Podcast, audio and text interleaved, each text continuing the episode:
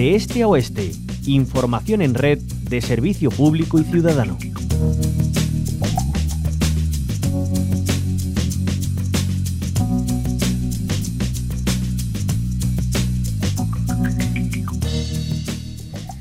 Una fiscalidad sin divergencias entre comunidades es una de las recomendaciones que el Consejo Económico y Social de Andalucía canaliza en el informe que remitía su presidente, Juan Marín, al jefe del gobierno autonómico, Juanma Moreno.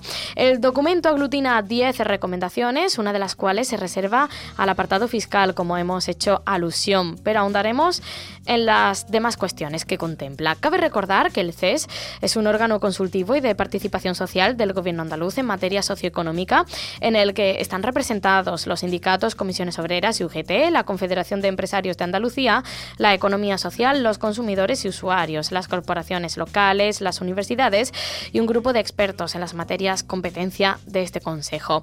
Hablamos hoy con su presidente, Juan Marín. Bienvenido a la Onda Local de Andalucía. Hola, muy buenos días. Bueno, vamos a hacer un repaso de esas 10 eh, eh, recomendaciones que realizan. En el capítulo de fiscalidad, eh, por comenzar por, por, algún sitio, ¿por qué demanda el CES un tratamiento homogéneo en todo el Estado?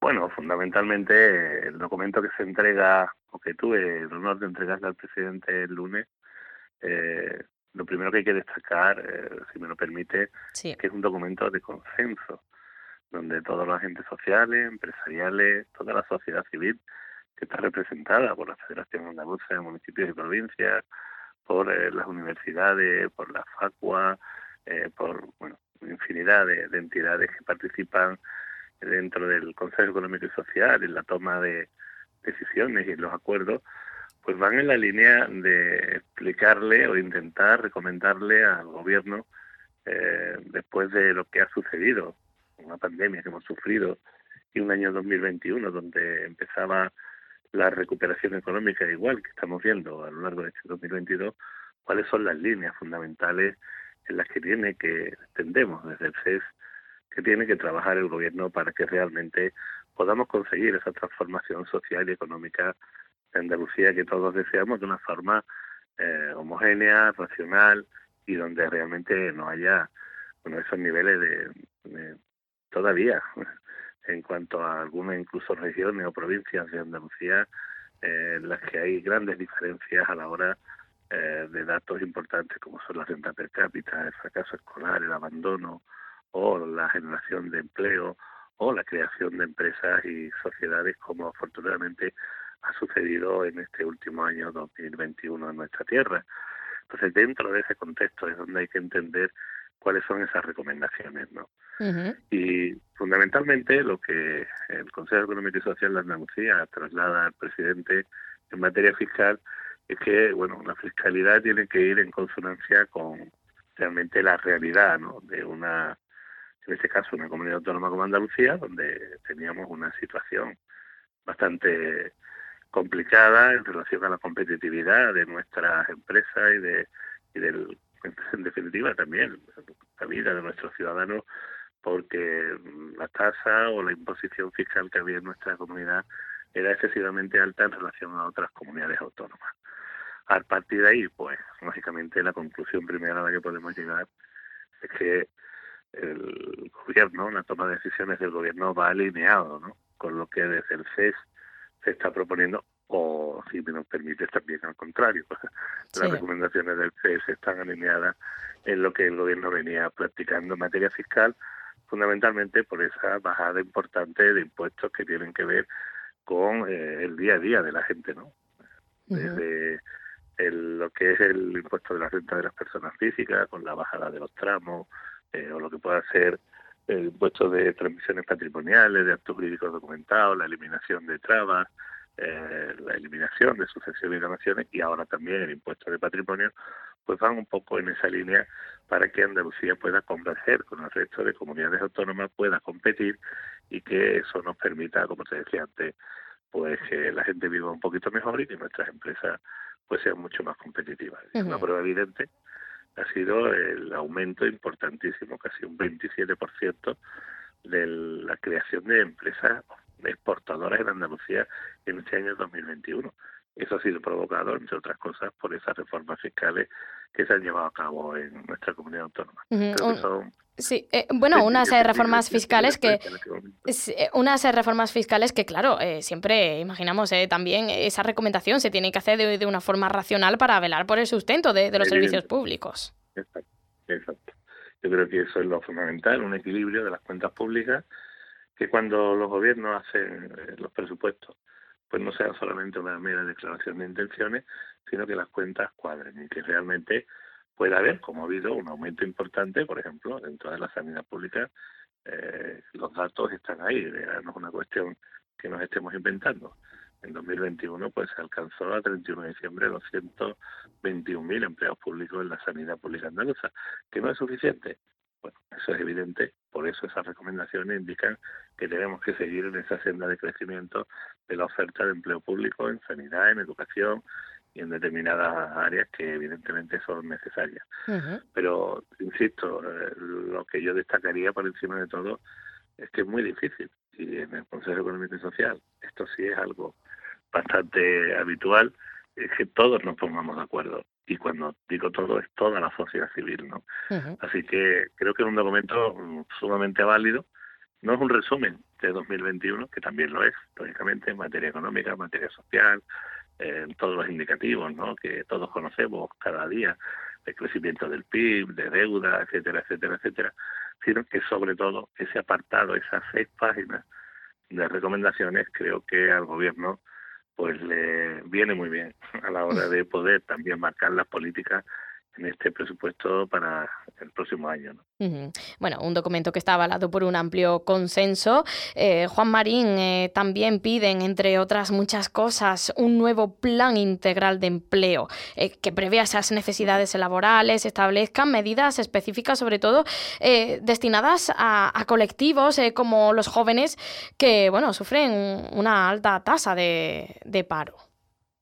Sí, desgraciadamente los jóvenes siguen siendo los grandes perjudicados, a pesar de que también es cierto que en ese informe de 2021 se detecta que ha habido una disminución importante eh, de personas que abandonan Andalucía, jóvenes que abandonan Andalucía para irse a trabajar a otros territorios o a otros países, ¿no? Pero el empleo, el desempleo juvenil, sin duda, yo creo que es una asignatura pendiente que tiene no solamente Andalucía, también este país, pero que en Andalucía, precisamente en los últimos años, pues ha destacado de una forma importante. Y eso también tiene mucho que ver con la tasa de abandono escolar, que si bien es cierto que ha descendido eh, en, este, en estos últimos años y especialmente en 2021, sigue siendo superior al 17%. ¿no?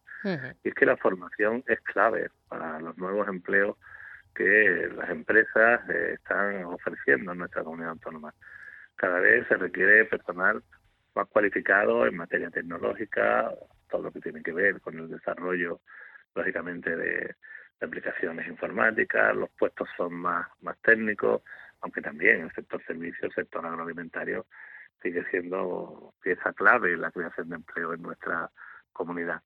Pero los datos son buenos, esto sí hay que destacarlo. Estamos hablando de más de 3.300.000 eh, afiliados a la Seguridad Social en Andalucía, más de 3.150.000 empleos en Andalucía en este año, eh, insisto, con, un dato positivo, pero que eh, tiene asignaturas pendientes como es el tema del desempleo juvenil, donde se recomienda fundamentalmente eh, bueno pues una formación profesional mucho más adaptada a lo que hoy está demandando el mercado laboral, más flexibilidad a la hora de la formación, eh, para poder hacer compatible pues incluso estudios y, y trabajo, etcétera, ¿no? Y hay un apartado también importante en materia de empleo que no podemos olvidar y que ahora en el conjunto de Europa eh, pues está siendo motivo de estudio por parte de los consejos económicos y sociales que participamos, por ejemplo, en la red transnacional atlántica y es el tema de la inmigración, ¿no? Sí. Eh, bueno, sabemos que parece que llevamos unos años con una natalidad estancada y disminuyendo y donde realmente pues eh, cada vez son más personas las que vienen a España o vienen a Andalucía o a cualquier país eh, europeo a buscar una oportunidad.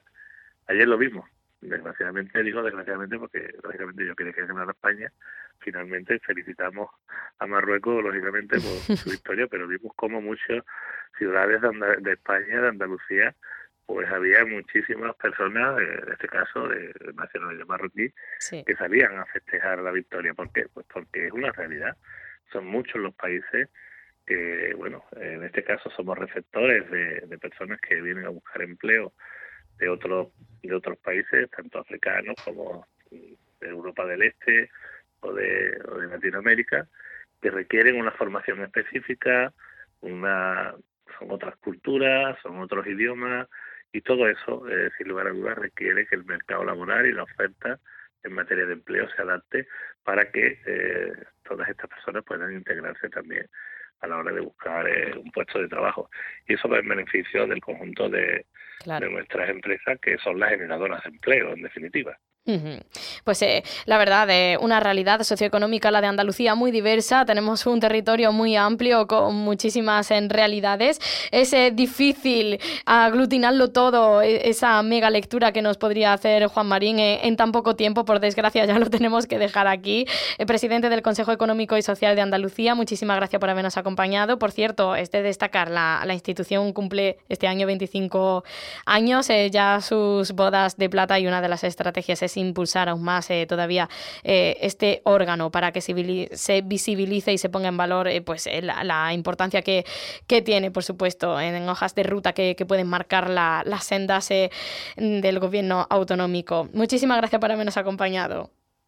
A vosotros ha sido un verdadero placer y evidentemente ese es el objetivo, que se visibilice la labor del Consejo Económico y Social y sobre todo los proyectos importantes y bueno, te, anuncio que el próximo trimestre, primer trimestre del 23, Andalucía acogerá, en este caso, eh, la organización de una asamblea donde estarán todos los CEF, tanto de España como de Francia, para eh, trabajar en ese macro proyecto de la red transnacional atlántica que debe unir a todos los países de la costa atlántica de la Unión Europea en materia de ferrocarril, en materia marítima y son proyectos muy importantes y hemos tenido el honor de que hayamos sido designados para organizar esa, esa asamblea, ese congreso aquí en Andalucía probablemente a finales del mes de febrero.